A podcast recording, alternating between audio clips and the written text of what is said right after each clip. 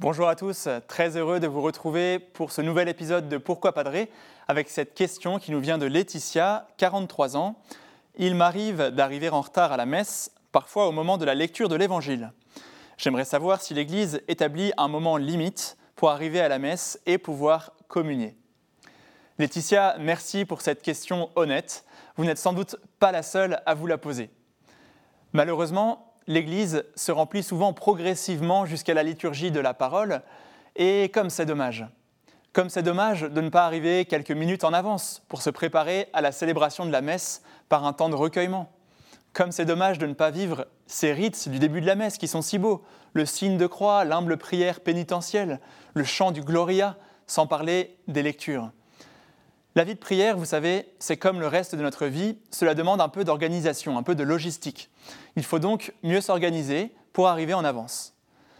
Quand on tient à quelqu'un, par exemple, qu'il a de l'importance pour nous, on lui montre en faisant tout pour être à l'heure ou même un peu en avance à un rendez-vous avec lui. Si vous avez rendez-vous avec votre chanteur, votre acteur préféré ou le président de la République, j'imagine que vous ferez tout pour être en avance. Alors, avec le roi des rois, on pourrait quand même faire un petit effort. Mais pour répondre concrètement à votre question, non, l'Église ne fixe pas de limite officielle, qui serait le Gloria, la première lecture ou même l'Évangile, au-delà de laquelle il ne serait plus permis de communier. Il est même prévu qu'on porte la communion à des personnes qui n'assistent pas à la messe, les malades par exemple, ou ceux qui ne peuvent pas se déplacer. En revanche, il est demandé à tout baptisé de participer à l'ensemble de la messe du dimanche. Et la messe, ce n'est pas seulement la communion.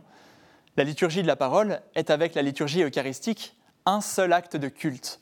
On ne peut donc pas les séparer. C'est pourquoi certains se fixent comme règle personnelle de ne pas communier s'ils arrivent après l'évangile, par exemple. Alors, pourquoi pas?